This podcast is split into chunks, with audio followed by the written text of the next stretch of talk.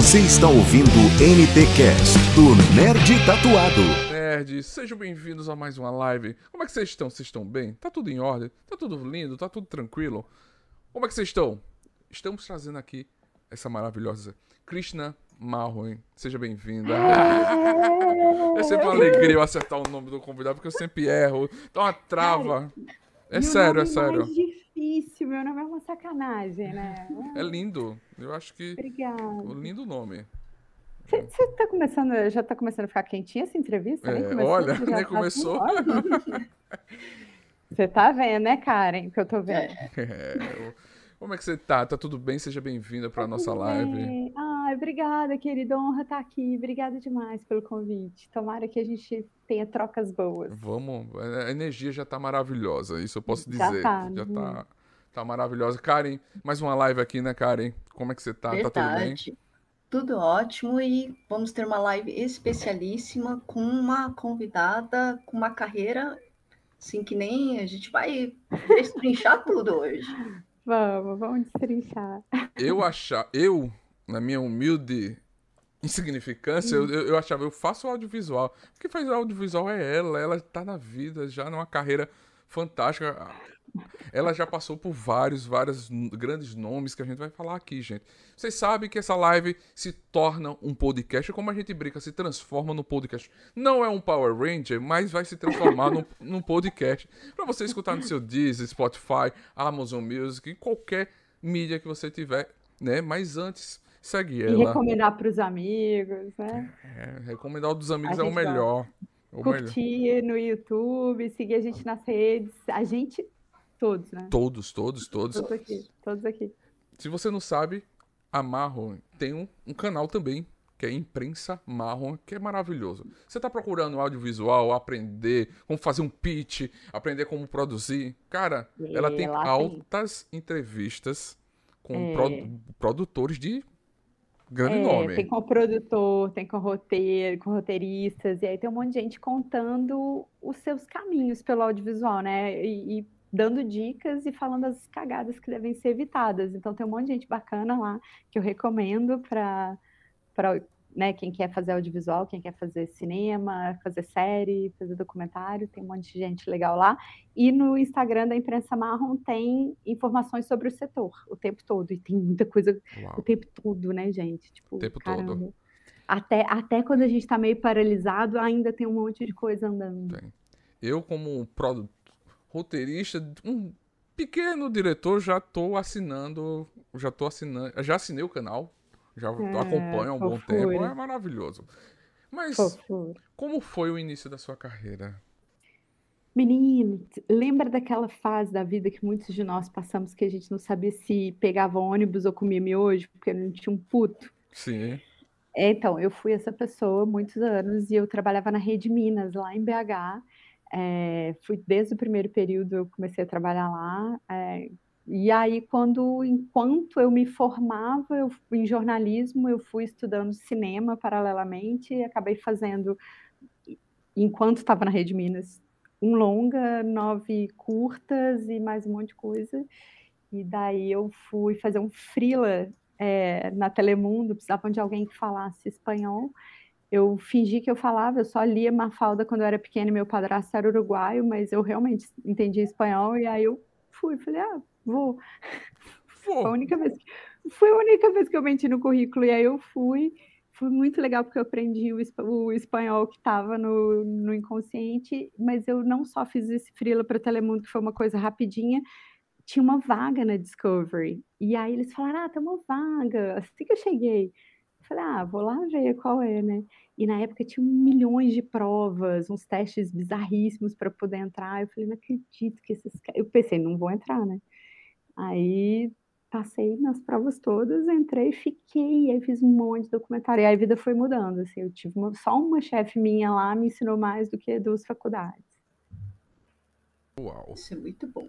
Muito e legal, né? Uma coisa até que a gente esqueceu até de apresentar, é. eu vou apresentar um pouquinho quem é a Krishna Marron, né? A Krishna é apresentadora do Sex Prime Club da Band, colunista da Folha de São Paulo, é jornalista, cineasta, foi indicada ao Emmy, tem dezenas de prêmios nacionais e internacionais, foi produtora executiva da Discovery nos Estados Unidos também e diretora dos conteúdos do, dos canais History, né? E é tanta coisa, né, que a gente é vai elencando tudo.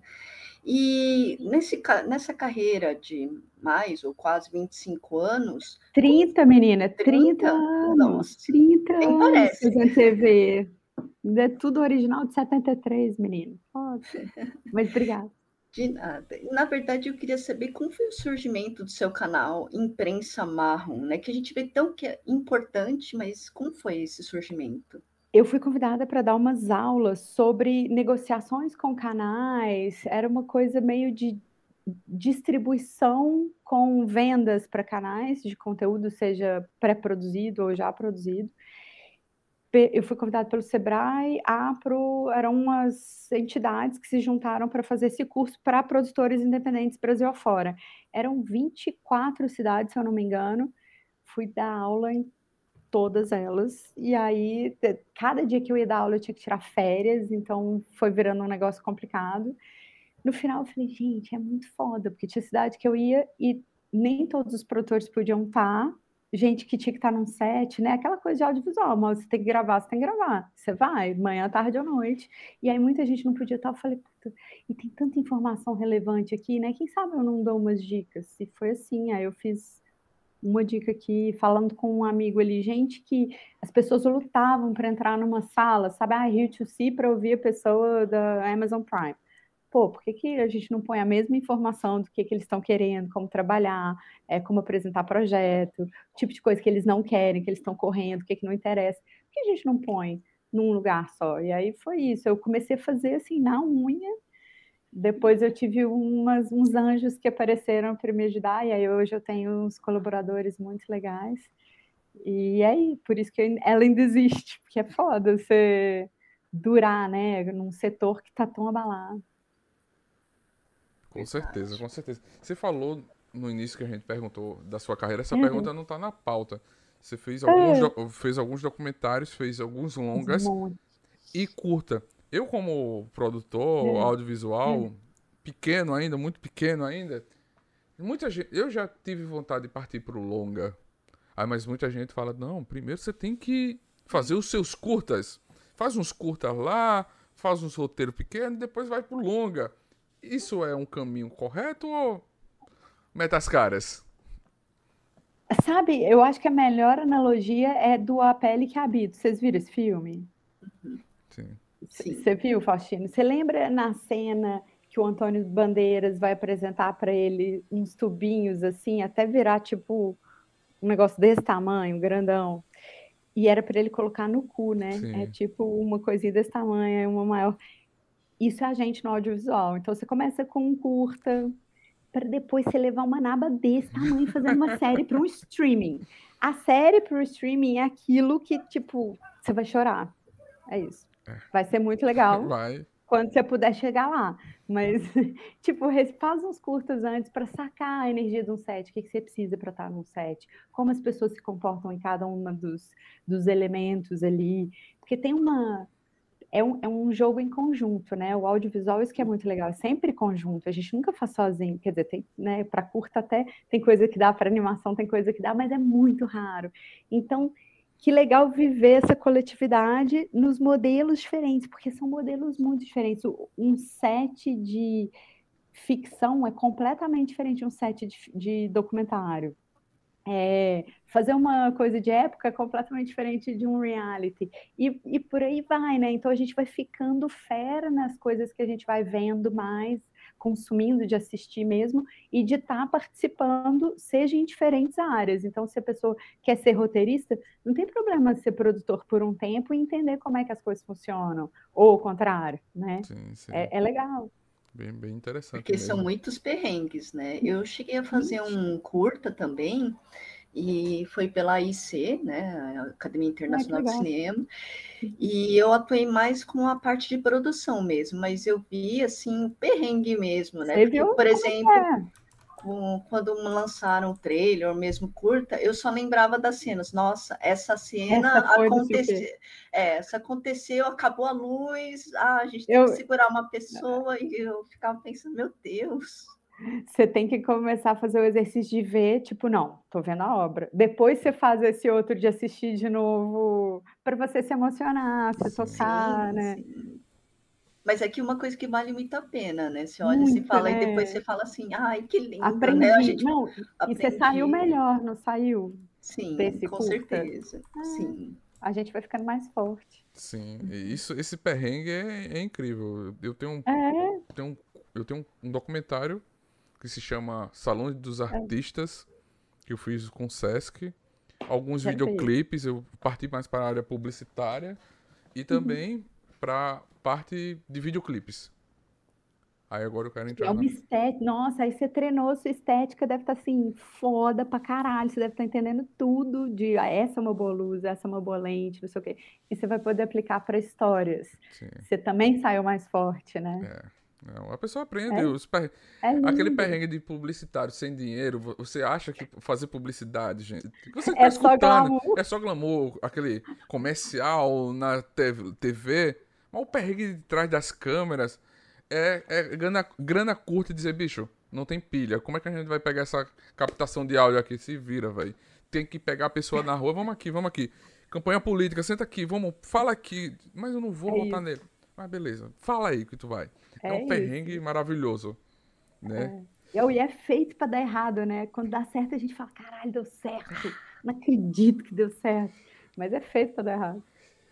Em sua carreira, você já passou, como a gente falou, na Discovery, History, prestou algumas consultorias para o canal da Band e entre outros grandes. Como você vê o mercado do audiovisual agora?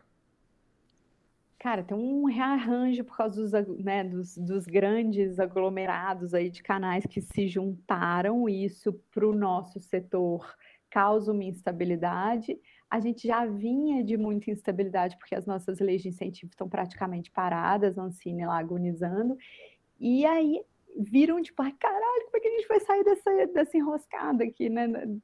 Ferrou. Não tem, tem saída, tem saída, sempre tem saída, gente. Eu comecei a fazer jornalismo no meu primeiro período foi em 92, que foi quando foi o impeachment do Collor. A gente também não tinha Ministério da, da Cultura, a gente também tinha escândalo de corrupção e a gente achava que nunca mais ia ter cinema nacional. Demorou uma década para a gente se reerguer. As leis de incentivo foram fundamentais para a gente ter se reerguido e para a gente ter bom ter bombado de verdade e a gente que está bombando ainda mais, com mais emprego, mais dinheiro, porque o setor gera mais de 2,5% do PIB. Tipo, chupa indústria farmacêutica, chupa indústria têxtil, chupa automobilística em vários aspectos, grana, geração de empregos, tudo. Então, assim, qualquer governo que, que é, se importe com emprego e dinheiro já tem que se preocupar com a cultura. Então, a partir daí, ponto, parágrafo, travessão. Então, tá, então esquerda e direita tem que estar com a gente. É, então, é uma aberração que a gente está vivendo hoje em dia, é um negócio muito louco. É, vai passar, outubro está quase aí. E aí eu até esqueci, fiquei empolgada, desculpa, baixou aqui. Eu me empolguei, mas ainda voltem consciente, É, façam melhor, responde. Tirem, tirem. Então, Então, eu fico se feliz você é quando a favor da convidado. cultura, se você é mulher, ou se você é, é preto, ou se você é gay, ou se você é brasileiro, Vote consciente. Não vamos fazer com que você vote no nosso, né? Mas vote no melhor, né? É, é, né? Ai, mesmo que você não ache que é o melhor, é o que É temos. o que temos. Gente, é, é o que a gente fala. A gente começou esse projeto de, de conteúdo de lives no início da pandemia. Gente começou uma live toda semana, uma live falando com artistas, trazendo cultura, cinema nacional, Uhum. Ai, dubladores. são sobreviventes. A gente não tem grana, a gente faz por amor. A gente tira aqui a Uhum. Karen, é, o, o Rafael, é o foda, vocês Renato. A gente tá aqui sobreviventes. batalhando É difícil. Parabéns. pra tra- para trazer esse conteúdo. E como a gente fala, eu me empolguei também, porque a gente sempre fala para os nossos convidados. Foi, foi vocês que nos ajudaram nessa pandemia, foi os artistas, foi o cinema, foi a cultura que nos salvou. Não é, não vivo... é. Os livros que a gente leu, as séries, tudo, é isso. Tudo, tudo. E viva o SUS, gente. Viva o SUS. Viva o SUS. E... a nossa foi e voltou. Fudeu. Fudeu. Eu não respondi o que você tinha me perguntado, a gente já desviou. É, já desviou. Não, mas você falou. Mas é, é aquela coisa. O cinema tem essa reviravolta. A gente acha que também o cinema só pode ser produzido com incentivo, né? Do governo, não, mas também pode ser produzido é, porque a gente tem exemplo do que, que deu certo. Tipo, você gosta de Hollywood? Hollywood é um modelo que teve lei de incentivo, que teve cota de tela muito, muito mais pesado que a gente Sim. tem aqui, ou gostaria de ter, né? Todo mundo que olha as leis de, de incentivo brasileiras, as nossas leis, sabe que tem ajustes para serem feitos, mas são só detalhes, assim, você nunca vai quebrar nenhuma delas. Né? Sim. Né? Verdade. E uma coisa que vocês estão falando agora, eu fiquei pensando assim também no, na, na, Coreia, né? A Coreia do Sul. Quanto que eles investiram? Foram mais de 20 anos que eles já haviam se separado, né? E agora a Coreia do Sul bomba. Por quê? Eles investiram em cultura e educação, mas mais Exato. cultura. Exato. O, assim, o, o exemplo da Coreia é o exemplo mais recente. Hollywood a galera não lembra tinha 100% de cota de tela. Eles não deixavam passar no cinema por anos filmes franceses, filmes alemães. Não existia, era filme americano Sim. só. E os estados americanos, cada um tem as suas leis locais, né, estaduais. E vários dos estados, os estados que têm lei de incentivo à cultura, especificamente isenção fiscal para filmagem, são os que bombam. Então, é, Breaking Bad tem aquele cenário que tem, porque o Estado tem uma lei que facilita a produção local. Então, uhum. a, as produções vão para lá. E assim vai. Internacionalmente, se você pensar, ah, Harry Potter foi filmado na Inglaterra. Não, não foi. Foi ali perto, porque ali perto tem um outro país que tem então, leis de incentivo mais propícias para os produtores de toda aquela região filmarem. E assim vai. E aí a gente vai se ajustando, a gente poderia estar. Tá mandando um chupa para os argentinos, mas ainda estamos é. comendo é. terra deles. É, e, e, é por isso que a gente vê muitas produções no Canadá, que tem muito incentivo. Nova Zelândia. Nova Zelândia. É Picking Blides, Austrália, Austrália Picking Blides, acho que é no Canadá. E, e, é. muita gente fala, ah, porque o, o, americano ele é apaixonado pela bandeira. Não, ali tem um incentivo. Aquele segundinho que a, a bandeira apareceu, ele ganhou um plim-plim, vai plim. É, exatamente. Exatamente. Tudo é dinheiro, gente. É. Né? E a gente e também. Uma coisa até que é. a gente pensa, né, é hum. sobre o pitching, né? Que você tem um curso sobre pitching e, na verdade, acho que a primeira coisa que a gente pensa, o que seria pitching na, no português ou no abrasileirado? Como você transformaria é... o pitching na palavra? Assim? É o contágio de emoções, aquela hora que você vai contar o caso para a pessoa e a pessoa tem que falar, mentira, sério que aconteceu isso? Ou me conta, sabe? É, a, é a, o momento de venda da sua ideia, seja ela um curta, um longa, uma série, um projeto, o que for. Então, o pitching é esse momento de dizer assim, ah, sério que está contando o que é mais importante, mais relevante da história que você vai apresentar ali. É, tem um, eu você... tenho um exemplo bom que eu posso contar para vocês. O, o Spike Lee, o pitching do Spike Lee foram tipo cinco palavras: policial, negro, infiltra Ku Klux Klan. E o, o projeto foi vendido assim, tipo, como assim? Mentira, é verdade, é verdade. Não, aí conta mais. E aí isso vira, virou o projeto do infiltrado na clã. A gente vê o Spike Lee, que a gente acha que não, ele não precisa mais, é só dizer, do Spike Lee, passa. Ele precisa passar também por essas vendas, trabalhar no pitch. Imagine. Eu acho que o mercado brasileiro precisa ter mais isso. Eu acho que. É essa troca de ideia é muito legal, contar o que você está querendo produzir para outras pessoas, porque, em geral, quem vai te ouvir vai acrescentar para a sua ideia. Quando vocês tiverem a oportunidade de ir nos festivais e ver uma banca de pitching, o mais legal é isso, a pessoa está lá super nervosa falando do projeto dela, tipo, oh, meu Deus, oh, meu Deus, né? Meu player está aqui, pode comprar ou não esse filme ou esse, essa série. E às vezes a pessoa da banca fala, você pensou no não sei o que, não sei o que, e é um, tipo, puta ideia, que vai fazer o filme ou a série ficar mil vezes melhor. E aí acontece isso com vários pitchings em várias bancas, em pessoas diferentes. Eu só vejo projetos crescendo. Então, uma coisa que vale a pena fazer pitching.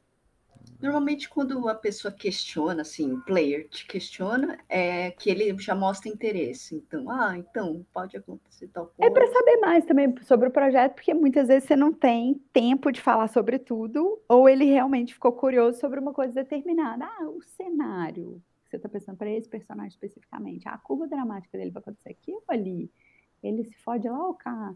E aí você né, tem essas, essas questões que são naturais mesmo mas pode ser que seja interesse. É tipo crush, a gente tem que ficar lendo, assim. Isso também eu, enriquece, fiquei... né? É... Pode falar, cara. Eu não, é que eu fiquei imaginando assim, muita então. gente fala assim, ah, é a fofoca contada pela metade mata a fofoqueira. Seria mais ou menos o pitch, assim. Porque a pessoa começa a descobrir uma coisa de uma notícia e fala, não, mas cadê isso, o resto da história? Não, Eu quero não. saber mesmo. Você vai contar, você vai contar tudo. Você não vai contar metade da fofoca. Tipo, se você estiver fazendo a Paixão de Cristo, você vai contar que Jesus morreu no final. É o spoiler. Vai ter spoiler, spoiler, entendeu? O pitching às vezes tem spoiler, porque às vezes você vai ter que contar, então, meu filme é sob o ponto de vista de um espírito. O espírito tá lá e o menino vai. E ninguém vai saber, a gente vai ter a surpresa para a audiência no final. Pode ser isso. Tem uma mensagem aqui da Rosana Dias. Essa mulher é maravilhosa. Rosana, vou tirar a roupa pra você, vou te mandar um linda. Maravilhosa. Eu, é, eu acho que a gente. Vou voltar uma pergunta aqui, Karen.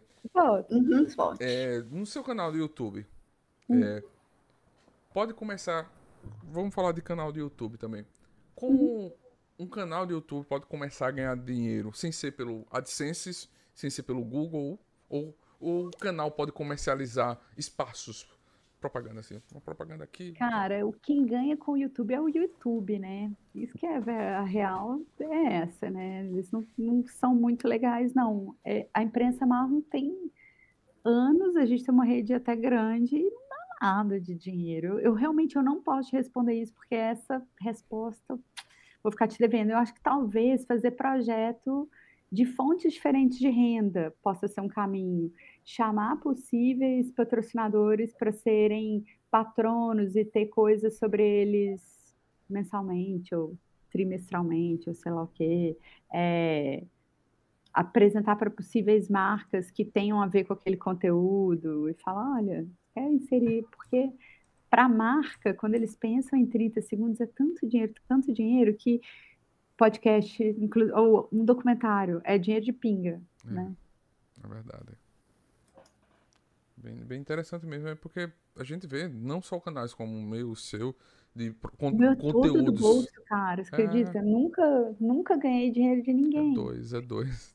Eu tenho a, a... Você também? Sim. Ah, é foda. Tem quem sabe alguma. Porque vocês estão falando direto das grandes marcas, né? Vocês estão Warner, não sei o quê, rarará, é. falando da Marvel, falando. Isso pode ser interessante, vocês vão ter coisa mês a mês para colocar. Sim. A gente precisa ter quem muito sabe? conteúdo. É, quem sabe? Passa um anjinho, diga-me. Mas é, é, eu fico pensando, canais como. Eu vi um canal que você participou de uma hum. entrevista hum. que elas fazem são séries LGBTs, acho Babu. Faltou o nome. Babu Coletivo, eu fui a primeira entrevistada, entrevistada deles. Babu, é... E eu vejo o canal, o canal bomba, o canal tá grande. Ah, é? É. é. Ai, que bom, eu fui a primeira, não tinha nada, era na casa de uma delas, tudo do bolso de uma delas. E hoje o canal tá, acho que tá yeah. 20, 200 mil, acho, um negócio assim. Mentira. Eu acho que eu vou olhar oh, aqui na outra sorte. tela. Deu sorte, Quem olha. sabe agora, agora ah. eu vou passar vou passar um monte de, de, de, de energias positivas. De negócios e, e, tudo vai se abrir. É, vai ser a nossa foda madrinha, né? é. né? Foda madrinha. É, mas aí vocês vão precisar transar também. Pode ser com outras pessoas, pode ser entre si, tá tudo certo. É que a foda madrinha tem que incluir isso Sim, também, né? E o, é, pode falar. E o interessante é isso, ver o canal delas. Eu acompanhei algumas coisas, dei uma pesquisada, é. porque a gente faz nossa pauta daquela uhum. pesquisada e ver bombando. Uhum. Que e é legal. interessante, né? um coletivo massa LGBTQI+. EIA+. mais, é muito, muito interessante o conteúdo. Demais. E no caso, para você, como é ser um show, uma showrunner de projetos? Cara, o Brasil ainda não tem muito essa escola, né? As pessoas estão começando agora e a gente consegue enxergar em algumas séries isso acontecendo, mas tinha um monte de gente que falava que era showrunner e não era bosta nenhuma. Tipo, tinha passado a vida inteira ou na direção ou no roteiro e foi pro outro lado e falou que era. Tudo mentira. É, Agora, com séries grandonas, né? Você vê, tipo, Bom Dia Verônica, você vê, sei lá, Sintonia, umas outras coisas assim, você começa a entender que o povo está sacando o seu lugar ali dentro da, desse grande tabuleiro, que é fazer uma série. É, e é um papel que é um, uma pessoa que tem as ferramentas, no mínimo, desses dois lados, de roteiro e de direção, porque tem que conseguir entender de todo o roteiro, todo, todos os roteiros e a, as curvas dramáticas de cada um dos personagens, o que está acontecendo no todo e cada um deles, não pode estar desligado de nada disso, e continuidade, não sei o que, e luz, e o jeito que a pessoa fala, isso e aquilo, e falar com todas as equipes. Então tem que entender de pessoas trabalhar muito duro, entender de narrativa e conseguir dirigir um set. Então, são várias habilidades que a pessoa não, não, é, não é assim. Você tem que ter uma vivência para passar por isso. É, é, difícil. Eu não faria. É muito, muito difícil. E, no caso, é, já focando nisso, a gente vai falar agora um pouquinho sobre as mulheres no audiovisual, né? Porque você já tem 30 anos de carreira.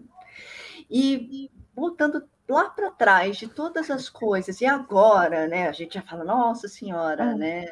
É, você liderando várias equipes e tudo mais, a gente sabe que, infelizmente, existe uma cultura ainda de machismo muito grande. Uhum.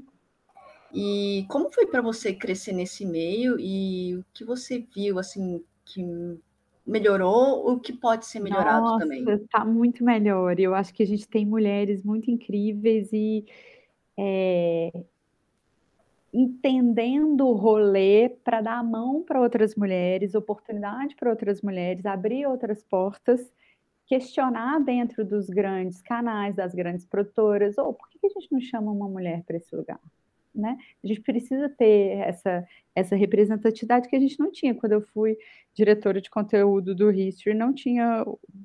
Eu fui a primeira, não tinha outra mulher na diretoria. E mesmo quando começou a ter, ainda tinha uma. A, a, porque não basta ter mulheres, tem que ter mulheres que entendam que a gente precisa ter sororidade, que entendam do rolê, né? Então, porra, custou, viu? Custou. E é muito legal ver o tanto que mudou nas produtoras e nos canais. Gente, os canais só tinham diretor homem, os canais, toda chefia era só de homem em todos os lugares que eu já fui, assim, na minha vida corporativa, eu chegava nos lugares, tipo, olhava e voltava caceta.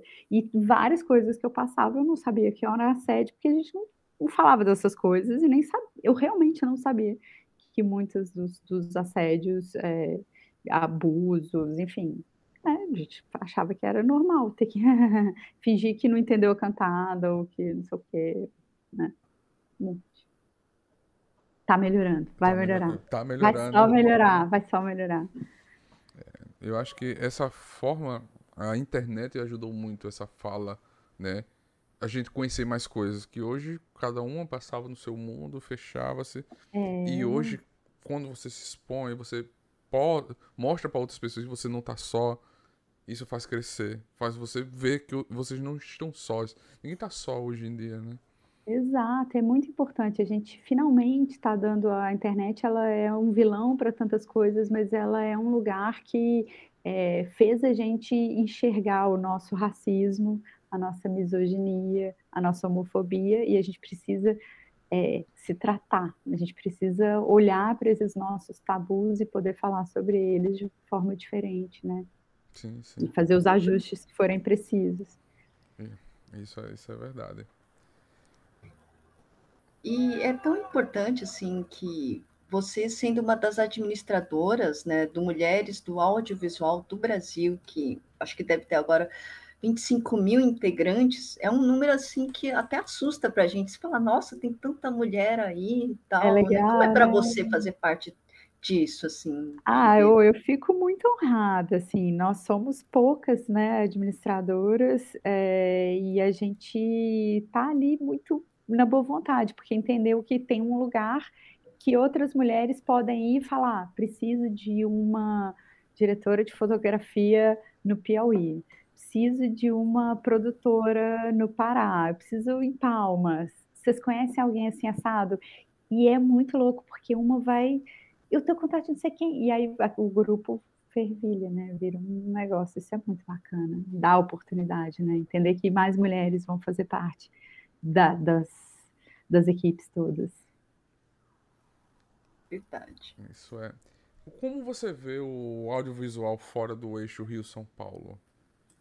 Nossa, é onde eu mais sinto verve, assim, energia criativa. Cara, galera de Recife, galera de BH. Tem muita gente que é- parece que não caíram tão fácil no perigo da pastelaria, no sentido de não vou fazer mais a fórmula exatamente, vou correr risco. E ao correr risco, você traz coisas novas, elementos novos, que é o que a audiência tá, tipo, sedenta. Ninguém quer a fórmula, fórmula velha ela se esgota e eu acho que a audiência ela com- começa a sacar e ficar mais inteligente e falar, não, pera, você não vai me enganar aqui de novo. Eu já sei que essa mocinha vai sofrer alguma coisa ali no meio, eh, eles vão brigar e eles vão terminar juntos no final.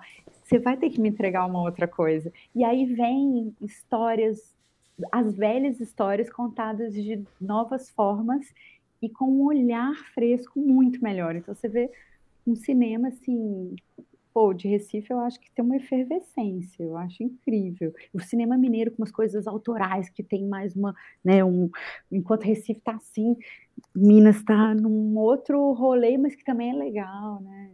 Muito é, questionador, uma coisa mais sensível. Tem, tem coisas muito boas. Muito bacana mesmo. E, e aqui, eu, de Ara- de de Arapiraca, Alagoas, a gente tá também trazendo muito conteúdo massa. Puxa a sardinha pra gente aqui de Aí. Ara, beijo Arapiraca, tira o pé do chão, Arapiraca. E a gente tá, a gente, mês passado, a gente teve o festival de cinema, que é o primeiro festival de cinema que a gente, um- uns amigos produziram, criaram um festival de cinema, e a gente trouxe muito conteúdo. Isso é bacana ver Que legal! que o festival tá acontecendo. Teve Viu? cinema de Alagoas, cinema de Recife, muito conteúdo. Eu acho isso importantíssimo. E cada festival desses, as pessoas se encontram, se conectam, novas parcerias surgem dali, né? E outras pessoas que estão ali no entorno querendo entrar na área, estão ali namorando, só bisolhando assim, tipo, como é que é essa parada aí e tal. Eles falam, caramba, é possível. Se o É. fulano fez, eu consigo fazer, né? Sim, é muito possível. É, A gente tem uma pergunta, eu vou pular pra 16, Karen. Tá. Cri- Você quer fazer outra? Não, pode ir, vontade. Krishna... briga, Briga, briga. briga. Krishna Marroy, por Krishna Marroy, como você se vê e quais projetos futuros que você tem? Nossa, eu tenho me visto muito como foda madrinha por causa desse rolê no- novo da Band, tá gostoso e o da Folha, né, mergulhando ainda mais em temas assim, então tá muito gostoso. E como que eu me vejo no futuro? Eu, eu quero que o futuro tenha mais praia, mais sol, menos coisa, eu quero bundar mais, sabe? É isso. É, sim. Mas tem algum projeto, assim, segredo que possa contar? A gente tenta puxar sempre um segredo dos nossos convidados pra dizer, olha, vou lançar isso no futuro. Tem algum projeto que. Cara, Possa- tem um povo aí me namorando pra fazer umas coisas, mas ainda não rolou, não. Ainda não.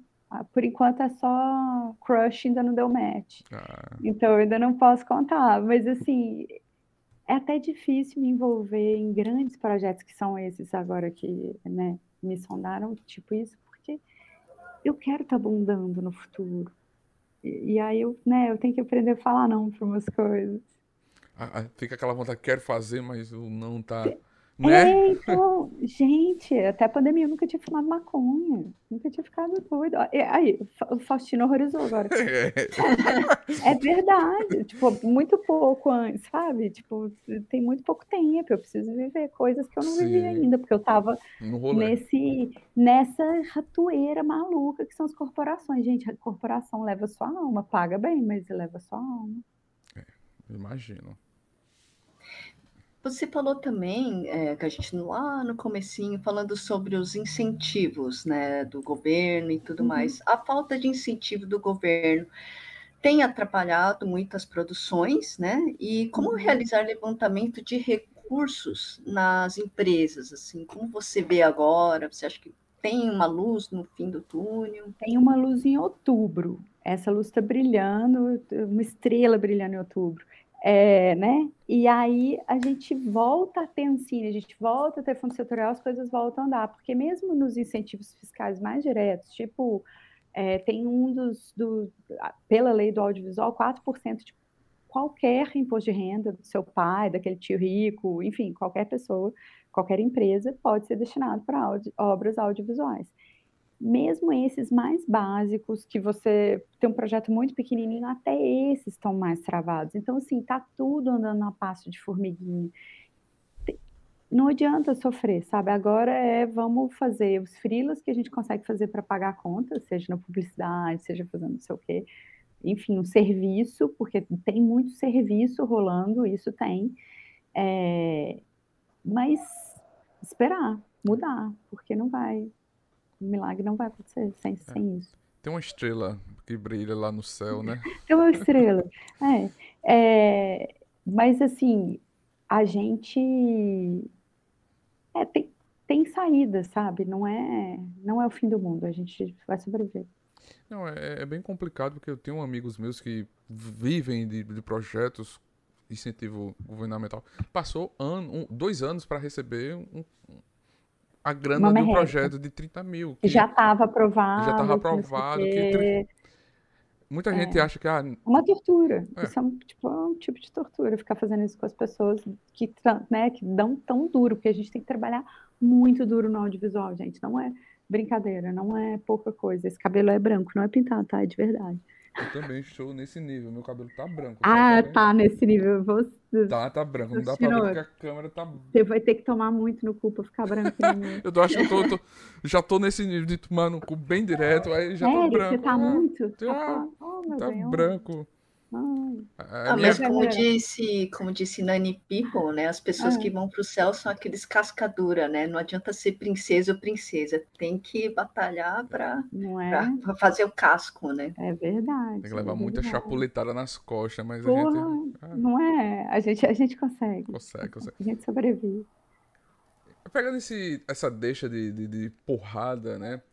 é, o que foi. é, no seu canal traz muito do audiovisual, entrevistando ro- muitos roteiristas, produtores, diretores, que contam as suas experiências de êxitos e erros. Quais foram as cagadas que você diria para as pessoas evitarem? E qual perrengue você já passou assim? Tipo, porra, não faz isso que também vai dar zica. Putz, é... Boa pergunta, porque eu sempre pergunto isso e nunca me perguntaram. Olha, Olha, olha. gente tá. Ah, É E aí uma foda. coisa até que a gente pensa assim, e o que te fez te amadurecer, né? Com É. essas cagadas, você fala, É, nossa, então, agora, né? algumas delas eu faria de novo só porque eu sei que me transformaram na pessoa que eu sou hoje. Mas é, eu, eu- talvez se eu voltasse para Krishna lá de trás, sei lá, eu tava ralando fiofó na ostra e no, né, comendo miojo, eu ia falar, ô, trabalho é só trabalho. Tipo, só isso. Acho que ia funcionar. Respira. vai dar certo. vai. Acredita, né? É, Mas é como você falou, essas grandes corporações, o cara quer pra ontem. Tem isso, olha, viagem tem que calar, tem. É massa. Como você falou, paga bem, mas te suga muito, né? Foda. é, Imagina. não, e tem coisas que quando você vai crescendo, quando, dentro de uma corporação, a naba vai para o seu cu e não para um cu geral, assim, ela não é, não, não diminui e é quebrada em mil pedacinhos e cada um toma uma pilulinha da naba, não. É tipo, vai, não, quem é, né, diretora de conteúdo, era responsável por todas as produções do History e dos canais do grupo, e coisas aconteciam no meio do caminho, então, sei lá, é, a minha chefe, que era muito fera na Discovery, ela falava assim: ah, a gente não pode dar projetos para produtoras pequenas que nunca fizeram nada, porque senão a gente vai quebrar essas produtoras. Eu ficava, mas a gente tem, as ideias são muito melhores, você quer, a gente pode ajustar, a gente pode ensinar. Ela falava: você não está me entendendo, não dá, vai dar errado, não, não, não. Quando eu fui para o History, aí eu virei a chefe, eu falei: vou fazer coisa com produtora pequena, sim, eu não vou mais fazer só com aquelas medusas que são as grandonas, não.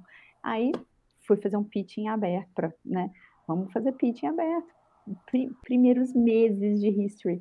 Aí era só produtora grande e uma pequena. A uma pequena veio com a ideia do verão da lata, que era quando aquelas 22 toneladas de maconha chegaram nas costas, no, litoral de Rio e São Paulo, nas praias mais populosas. Então, esse caso é muito famoso.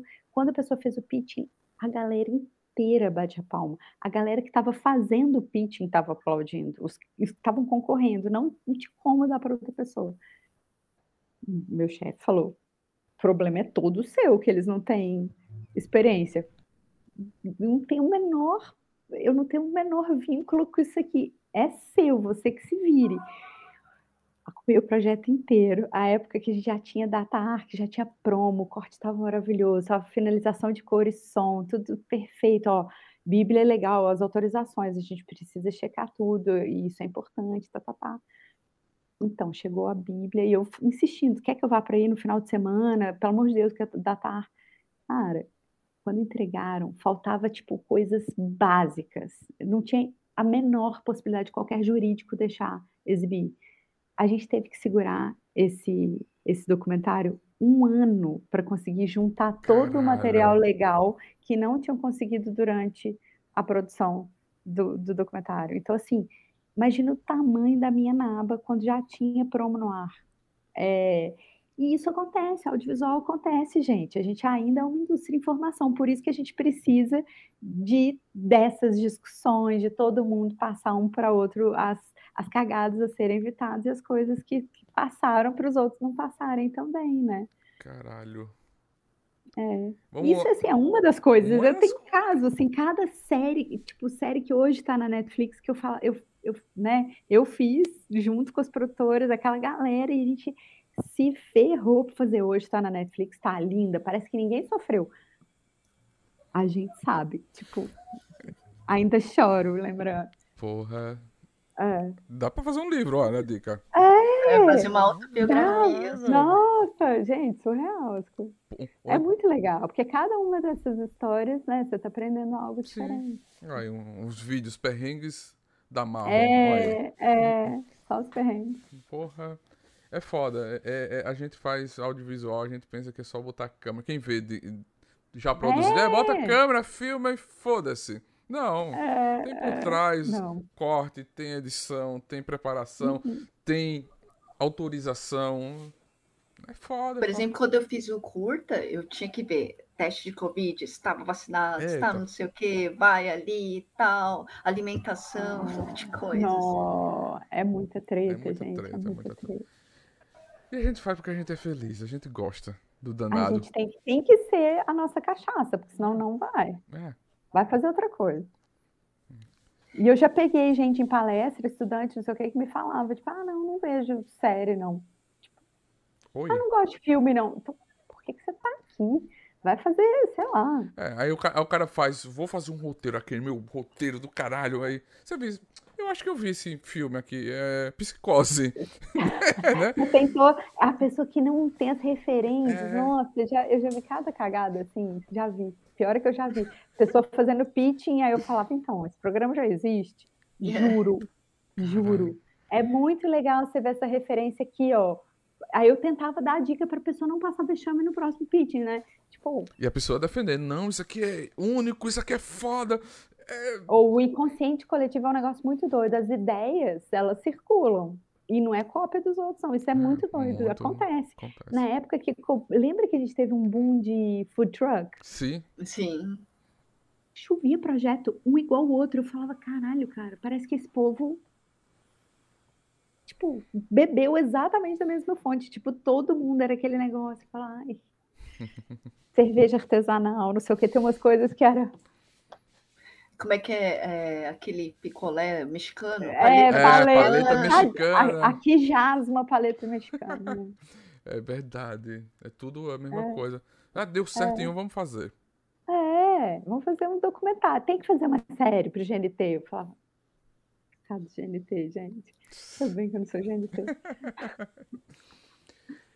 Mas já chegou alguma série algum no pitch, algum que você disse, caramba, tem que fazer e, pessoa, e as pessoas disseram, não, não gostei. Fora essa que você acabou de falar, tipo. É, teve, mas sempre porque o pitching via, vinha para mim e pitch, eu recebia esse pitching e muitas vezes eu falava, oh, não é para mim porque o meu canal é masculino, esse produto é feminino, esse aqui não sei o quê, enfim, né, não é a minha pegada fala com não sei quem. Eu sempre fiz isso. Ou eu acho que isso aqui pode ser a cara de não sei quem. Sempre. Tipo, Massa. É, isso, quem trata competição como inimigo é uma cagada sem fim. Tipo, numa, vai voltar 20 casos, vai ter que reencarnar, porque não, não aprendeu o rolê. Sim. Mas um desses projetos, eu amo ter virado madrinha, é o, o Drag Me as a Queen. Ganhou hum. foi o primeiro reality com é, drag queens no Brasil, né? O formato foi vendido para fora e a gente vê tantos outros que nasceram Sim. depois do Drag Me. É, o Glauco, que hoje está na Amazon, que eu falei, Glauco, você tem que fazer para o Entertainment. Aí o Glauco abraçou, ouviu o pitching amou também e foi com o projeto. Que massa, isso é, isso é e incrível. a gente vai ver um projeto daqui a pouco, né? Acho que com a Xuxa na Amazon Prime, né? Ela é, fazendo a RuPaul, né? Exato, RuPaul. exato. É, o, o, Glauco já tem a experiência toda de set de reality assim, ele vai tirar de letra, vai. porque ele passou os perrengues fazendo drag me. Oh, e uma coisa, qual projeto que foi mais desafiador na sua carreira para você? Ó, o Até que a Morte nos Separe, que está na Netflix, ele foi muito difícil porque a gente estava falando de feminicídio quando, na época, a gente nem tinha o termo, a gente não usava o termo feminicídio, a gente ainda usava crime passional. E eu acho que é uma semente que eu plantei ali, que eu acho que foi né, com a Pródigo, a equipe toda que, que fez junto. Acho que é um projeto que foi muito difícil da gente fazer, porque a gente teve que lidar com a violência e ver a violência da pesquisa até o roteiro, até todos os offlines, eu chorava nos mesmos lugares, em todos os offlines, assim, inacreditável, tanto que me emocionava, e ainda me emociona, sabe, da, essa série, mas foi muito perrengue. E o Infiltrado, que foi indicado ao Emmy, foi muito difícil também de fazer, muito, bem difícil, mas são projetos que, né, me E uma coisa até que eu até quero te dar parabéns, porque assim, esse do Até que a Morte Separe, a gente acabou de ver uma série, uma minissérie no caso, é, série documental, que está fazendo muito sucesso na HBO Max, que é ah. sobre o Pacto Brutal, o assassinato da Daniela Pérez. Né? Cara, né? esse foi sensacional, o Pacto Brutal, né? Eu conheci o caso de perto porque eu acompanhei nas notícias quando eu estava no primeiro período de faculdade, né? foi exatamente no ano que ela morreu, o assassinato foi em 92. Que série incrível, a gente precisa contar mais essas histórias, porque a Daniela foi pintada como uma, uma pessoa que estava tendo um caso com ele, ela, né, ela foi...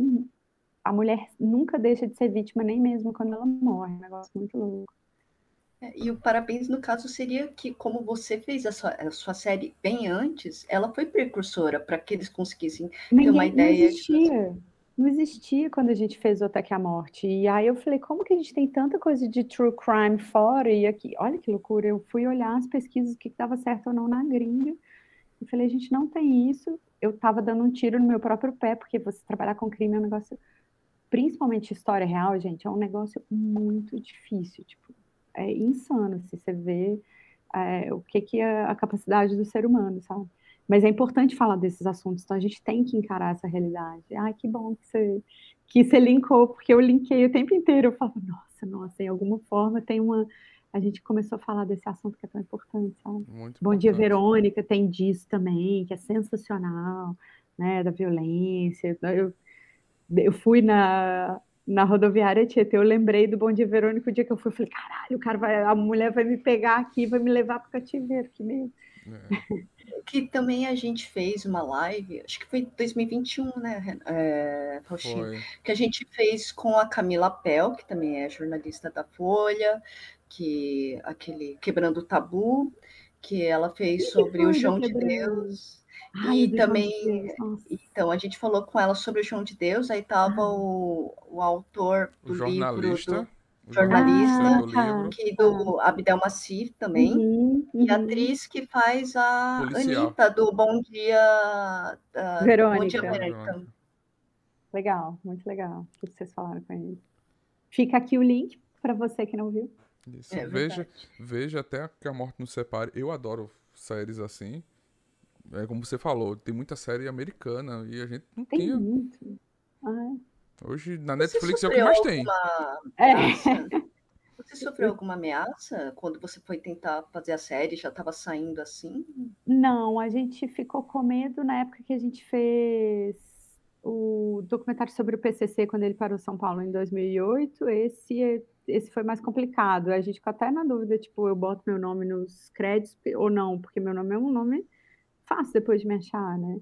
Não tem muita Cristina, não tem, acho que não tem outra Cristina. Marrom, não sei se tem. Então, né, deu medo. Mas no, no Até que a Morte, não.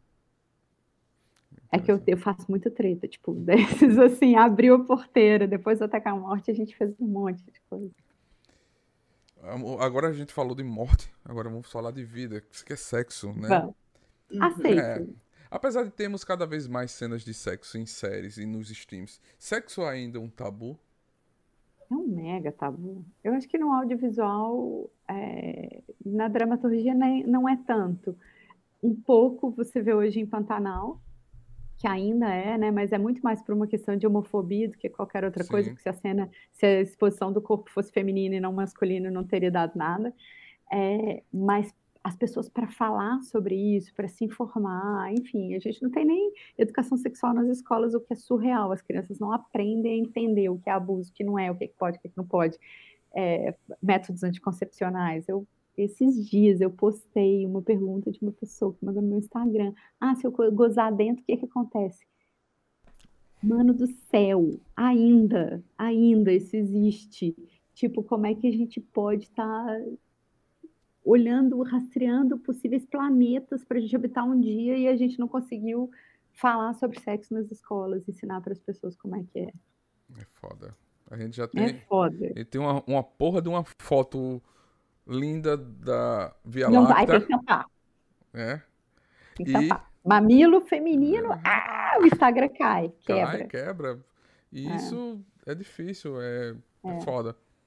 É E ainda E com um governo que proíbe Então, isso. sempre, então, é, a religião é um grande tabu, a política atual, ela, né, contribui para isso, mas é uma coisa muito doida que a gente vive num país que mais mata trans no mundo, no mundo, um dos países que mais mata mulheres no mundo, e, e é o país que mais consome pornografia trans, é o né, campeão do Pornhub, e aí você vai vendo os dados assim, você fala, gente, o que a gente é e o que a gente prega são coisas completamente diferentes. A gente tem que tentar se entender enquanto nação, né? É, é muito doido. Pelo menos educar, um, pelo menos dar luz. teve um show do Chico César esses dias em Garanhuns, que as- as pessoas gritaram tomar no cu, tomar no cu. E ele simplesmente disse, eu vou repetir a frase dele. Gente, é tão maravilhoso sentir prazer por isso. Não mande as pessoas tomarem no cu. Tomar no cu é uma É coisa tão verdade. boa.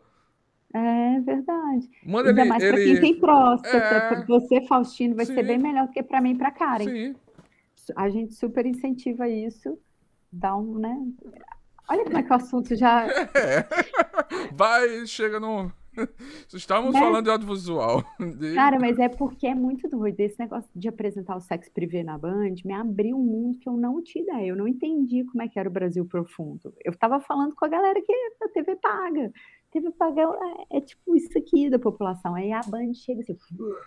E aí o meu Instagram fala com pessoas e, e tem uma. É, a interação lá é gigantesca, não é tanto número de seguidores. Mas é muito doido que vem umas coisas assim, as pessoas me usam de confessionário. No começo era só um canavial de rola, mas eles entenderam que isso é assédio, que não pode mandar não a sua rola para nenhuma amiguinha que não quer receber.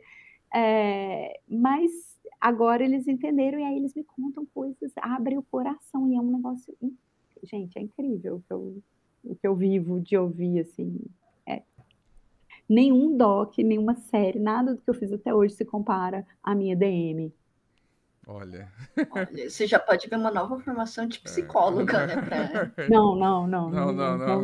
Não, não, não. Eu quero, eu, cara, eu quero parar de trabalhar, cara. Quero pra praia, cara. Não me põe para trabalhar. Uma coisa até que eu ia perguntar sobre essas cenas sensuais nos streamings, na... até que tem até os filmes 50 tons, uhum. tem 365 dias. Putz, eu é... não consegui assistir esse, era muito ruim, você que tentou. Eu tentei. Então, é que eu assisti, porque eu tive que entrevistar a, a, a, a, autora, né? Eu tive que entrevistar a autora. Aí ela falou assim: ah, eu queria desmistificar, porque, tipo, é, ela até mesmo falou: ah, nos livros, romances, dá aquele frufru, ah, um homem beija a menina, que não sei ah, o quê. Um Aí ela falando assim: não, é sexo, gente. Eu queria mostrar. Não, sim, mas nem para mim nem foi essa questão, mas enfim.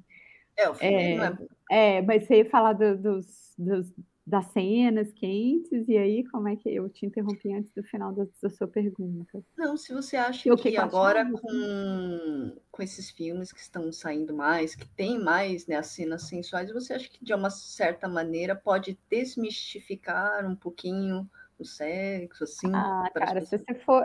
Essas narrativas que estão bombando agora. É, é que a gente tem, é, sei lá, Boi Neon, não sei o que, a tatuagem, os outros filmes que são muito mais doidos e que estão tratando a sexualidade real, meterola, dores, amores, conexões e não sei o que, que é o que acontece no sexo, e você tem o mainstream fazendo a água com açúcar com tiquinho de sexo para dona de casa. Cara, 50 tons, pau no cu, meu. Ah, lá longe, caralho. O, o 365 eu não posso nem falar que começou. Eu falei, cara, não vale minha hora. Não vale minha hora. Eu, eu preciso ver outra coisa. Deixa eu ver Ferris Bueller de novo, mas é melhor que esse aqui. E aí eu não, não aguentei. Mas dá para fazer tanta coisa. Ah, tem, a gente tem um exemplo nacional muito foda, muito maravilhoso, que chama Love, da Amazon Prime. É sensacional. Tem trisal, tem uma relação poliamorosa, tem as dores de um casamento que está no fim, ela tenta, não sei o que, abre relação, não abre relação. Não vou dar mais spoiler que isso não é um grande spoiler. Tem o irmão gay que está tentando, tipo, ai meu Deus, eu não sou o boy padrão bombado, não sei o quê. Então, as, as, as dores e amores do, do sexo real mais próximo do que a gente vive, a gente que não é a dona de casa, que uma vez por mês vai falar, ai meu Deus, Roberto, não acredito que você vai chupar aí.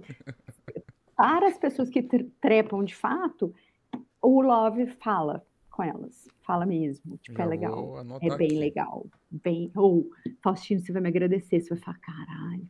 Não, você, você falou dois filmes aí que eu amei, Tatuagem Tatuagem é foda, né? Tatuagem ah, é lindo. Então, gente, é, é legal a gente. É... Tem uma mulher que fez um. Te... A Band me abre para falar pra pessoa, com pessoas muito diversas, eu sou muito grata por isso.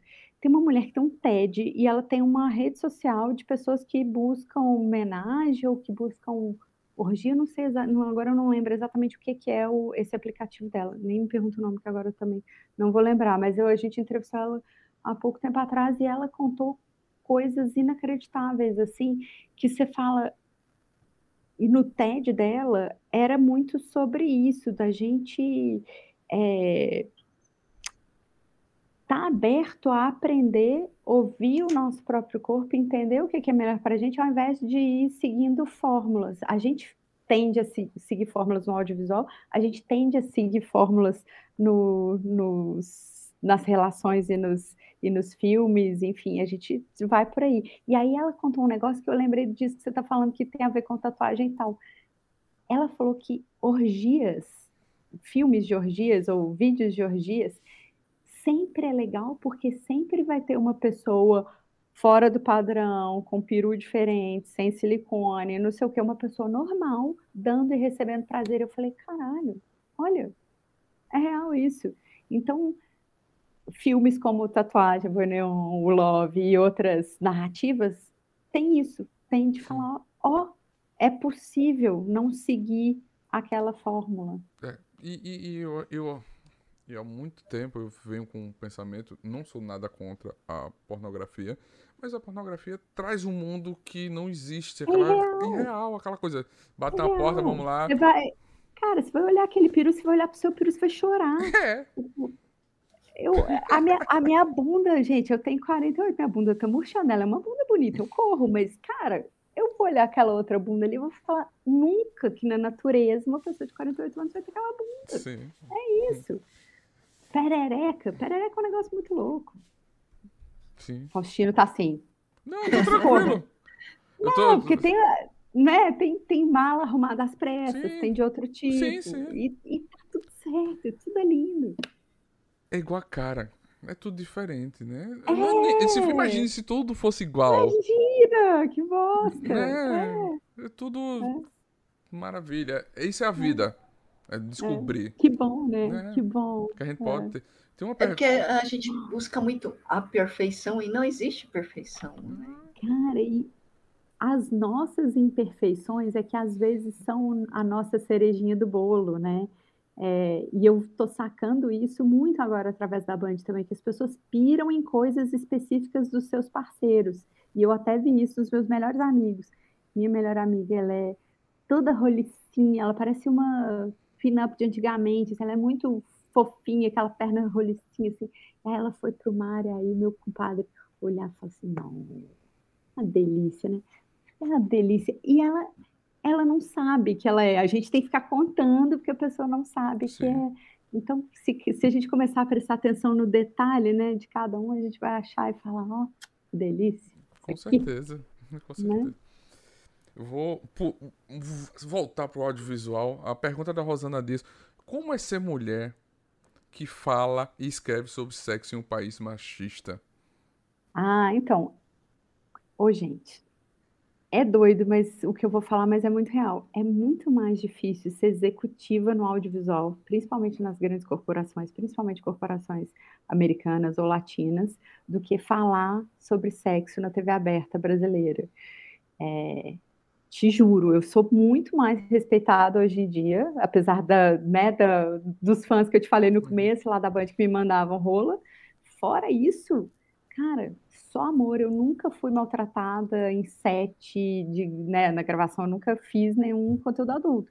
Mas eu tô falando sobre sexo com pessoas que muitas vezes fazem ou filmes, ou foto, ou camgirl, ou não sei o que, sempre ligada a essa indústria. E são sempre pessoas muito amorosas, respeitosas, equipes, e é um outro rolê, é um universo assim que eu tinha um maior preconceito e eu tô quebrando esse preconceito. Acho que o conteúdo ainda precisa avançar para a gente ter pessoas normais transando, mas e narrativas legais também. Mas, cara, não é uma benção falar sobre sexo na Band e na, e na Folha. Tô amando, amando. Massa, massa. Isso é maravilhoso. A gente recebeu aqui a Vanessa, uma ex-atriz pornô, que ela hoje ela tem um canal que ela fala de todo o mal que ela passou É, Pela- tadinho. pela vida, por ser uma Ah, atriz pornô, por Uhum. ser garota de programa, ela teve depressão, Uhum. tentou se suicidar. Tem esse lado atrás da pornografia. Tem muita gente Tem que muita sofre gente que sofre esses males. esses É. males. E quando a gente entrevistou ela aqui, eu- a gente falou sobre a vida nova dela. Pouco Uhum. pelo conteúdo, porque eu acho massa você virar a vida. Hoje a gente tem essa oportunidade de virar a vida. Mas, É né? maravilhoso. A vida é. Cara, eu nunca imaginei que eu ia estar nesse lugar. Nunca imaginei. Quando a Band chamou, eu falei pra minha avó e minha avó falou: Você não vai ter que pintar o cabelo? Eu falei: Não, não vou pintar o cabelo. Ela, sério? Você vai aparecer na TV de cabelo branco? Eu falei: Não vou. E foi a única preocupação. E, e, e, meu marido morreu de rir, segue morrendo de rir. E, cara, na pandemia, eu, eu tenho uma parte do programa que chama Rolê Gozado, que eu saio para fazer experiências igualzinho audiência. Eu sempre tive relacionamentos longos, eu tô no terceiro casamento, mas assim, sempre namorei milênios, não transei com as milhões de pessoas. Tem uma vagabunda no interior, claro que eu tenho, vagabundaça, que poderia estar tá dando cu na esquina, mas eu sempre fui casada, então não rolou. É, infelizmente não rolou. Mas aí eu vou experimentar as coisas. Ah, orgasmo hipnótico, a pessoa goza mesmo. É, aula de massagem tântrica, como é que é? não é sexo mesmo? Como é que funciona isso aqui? Então eu vou e experimento as coisas. Gente, é muito louco. É muito louco. E eu não acredito nas experiências que eu tive. Eu fiz uma aula de dominatrix, eu fui dominatrix, a pessoa veio aqui na minha casa, auge da pandemia, neste lugar, apanhar, e eu desci o cacete no cara. Eu nunca tinha... Cara, eu nunca tinha batido nem irmão, irmã, nada, tipo, nem colega de escola. Eu destruir. Destruir. E o cara Amor. paga pra, é. sentir isso. É, muito, é, aqui ele não pagou, né? É. Mas é, ele veio só pra, pra ser cobaia da aula. Fiquei chocada, gente. É muito louco as coisas Sim. que eu tenho vivido, que eu jamais viveria. Tipo, até porque não fala comigo no sentido sexual, não é uhum. algo. O, o tapinha não, não curto, não, mas eu, eu dou uma força para quem curte. Inclusive, posso oferecer tapa, mas Tô aí, já tá. Oh, não, eu, eu, eu, levo uns tapas meia hora. É, uma plaquinha na praça, dando tapa. Mas é, é bem, bem, interessante mesmo. Mas, gente, nossa live, infelizmente, tá chegando ao final. Ah, ah, que dó. Karen, você quer fazer a última pergunta? Eu, na verdade, eu queria ter duas perguntas. Ao, a, eu quero falar bem rapidinho. Que, no caso, por exemplo, você acha que ainda existe beijo técnico no Não faço? A menor ideia. Se alguém me der o Cauã para beijar, eu vou beijar de língua. Não, é porque tem gente que é, fala assim, ah, beijo. Falam, mas, falam, mas eu nunca acompanhei nada que tivesse, sabia? Não, não sei. Acho que é, na minha vida. Tá aí uma coisa que eu nunca fiz na vida. Eu nunca acompanhei uma ficção que tivesse beijo técnico. Mas eu me agradaria. A pessoa tá de frente com o Caio, com o Caio Raymond. O cara. Ah, tipo. Deep throat. com a língua. E, na verdade, a gente tem uma pergunta nerd, né? Porque somos um ah. nerd tatuado. E a gente queria que você deixasse uma mensagem especial para os nossos seguidores e todas as pessoas que vão ver essa live, ouvir. E a última pergunta é: você poderia indicar um filme, uma série e um livro? Ó, Eba, adorei. É, um filme. Eu tô tirando aqui, tá, gente? Que vocês, eles não me falaram essa pergunta antes, então não preparei. É, um filme vai ser o La Vingança, que é uma comédia maravilhosa com o craque Daniel. É divertidíssima, vale muito, mega a pena assistir. Tá nos streams, acho que tá na Netflix. La Vingança, escreve assim mesmo, em português o, o vingançar, mas é lá no começo. Uhum. E série, tem uma série do Canal Brasil que chama A Lei, é, Lei da Selva, que eu fui ver, ah, é um doc sobre jogo no bicho. Gente, é uma série inteira que vai desde o do Brasil é, colônia até o assassinato da Marielle e vai passando em como que o crime organizado foi instaurado no Brasil desde sempre, virou uma coisa corriqueira nas nossas vidas e a narração ainda é do Odinê. Então você vai ficando assim, tipo, não, não, não. É muito incrível essa. Então, um filme e uma série, tá indicado. Duas brasileiras. E um livro. Um livro. Ah, e o livro. Eu li um agora há pouco tempo que chama A Pediatra. Ela. Como é que é o nome dela? Ai, gente, é muito bom. Ah, não, não, não, por favor. Vou mudar. Sweet Talk, porque o Sweet Talk da Giovanna Madalosso, é, ela fez consultoria comigo para entender uma das personagens que é uma executiva de TV e ficou muito divertido, muito divertido. Que, que bacana, que bacana. E uma mensagem para os nossos ouvintes e quem vai ver essa live no futuro, uma mensagem. Ai, gente, cuidem das suas conexões, afeto, troquem muito com as pessoas o, o melhor e o mais profundo possível, que é isso que a gente vai ficar na vida, assim. Então, se você quer fazer audiovisual, ame muito o audiovisual, ame as pessoas que estão trabalhando com você, se dedique, é meio que seja trabalhe duro, seja legal com as pessoas, eu acho que é muito o mote da vida, assim, né? agora menos duro, tá? A outra coisa dura, deixa outra coisa dura. Sim, você que manda, seja bem-vindo. Faustinho já tá tipo, ah, senta aí. Senta aí. Tá você... na live. Já Mano, tá de roupão, não tem nada embaixo. Vamos aí. Você tá em casa, sinta-se em casa, sinta sua vontade. Aqui é assim, a nossa live é assim, é convidado se sente em casa mesmo, tá em casa, né? Sim. Gente, amei. Obrigada demais pelo convite. Vocês foram muito sensacionais. Karen, então, amor, obrigada por ter me, me, peneirado aí. Faustino, já virou crush. Adorei. Tem que ser assim, ó, pra, pra você, ó. Assim. É, vira perereca. Eu, eu que amei, eu que adorei essa live, porque a gente conversou sobre audiovisual, sobre vida, sobre histórias. Isso é o que a gente quer trazer aqui, conteúdos maravilhosos, que as pessoas se identifiquem, que né? terem aquele momento e dizer, poxa, eu já passei por isso, eu acho que eu vou tentar isso, eu vou atrás disso. E caiam em campo.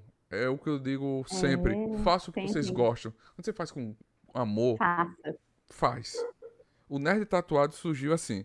Vou fazer. Tô desde 2010 ralando, oh. batalhando, criando conteúdo e, e amando. Porque eu e amo agora, fazer. depois da foda madrinha, você vai bombar muito mais. Vai vir um monte de negócio incrível. Vem Vamos, negócio incrível, vem, vem negócio incrível. Vem, vem, estamos aqui para ajudar. Vem. A gente tá aqui para ajudar, para incentivar vocês que estão nos assistindo, que sabe que não é fácil. Mas uma coisa que eu digo, não desista dos seus sonhos. Amem, hum. respeitem, ajudem o próximo. Né? E voltem consciente. Por favor. Por favor, façam isso. E saibam, saibam que vocês, que ninguém está sozinho, que a gente é, sempre pode contar com os outros. Sempre, sempre. sempre. Boa, boa, cara. Beijo, gente. Gente, muito obrigado. Eu quero agradecer a vocês que ficaram até agora na nossa live.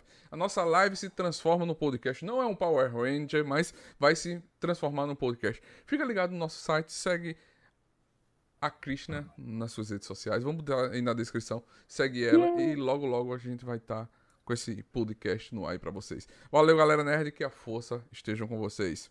Fomos!